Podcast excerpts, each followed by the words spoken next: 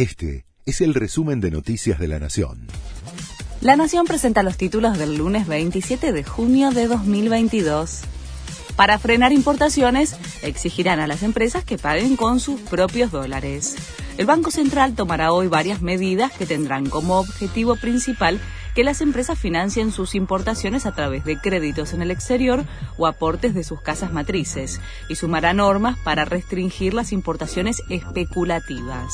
Su objetivo es detener la constante caída de reservas. Alberto Fernández participa como invitado de la cumbre de líderes del G7 en Múnich.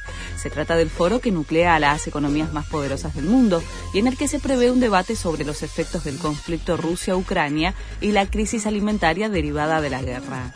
Fernández participará de las dos sesiones plenarias, concurrirá a dos cenas en honor de los presidentes y además tiene cuatro reuniones bilaterales pautadas para hoy, con el canciller alemán, el primer ministro británico, el de Italia y el primer ministro japonés.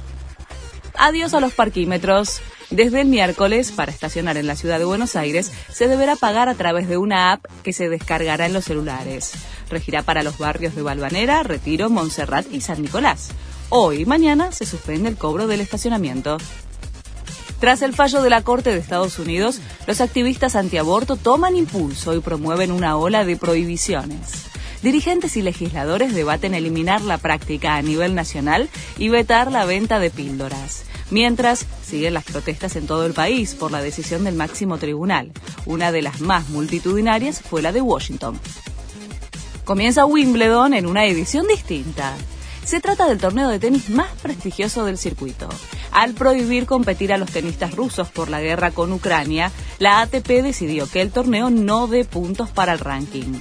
Nadal, Djokovic, Berretini y el regreso de Serena Williams, las grandes atracciones. Este fue el resumen de Noticias de la Nación.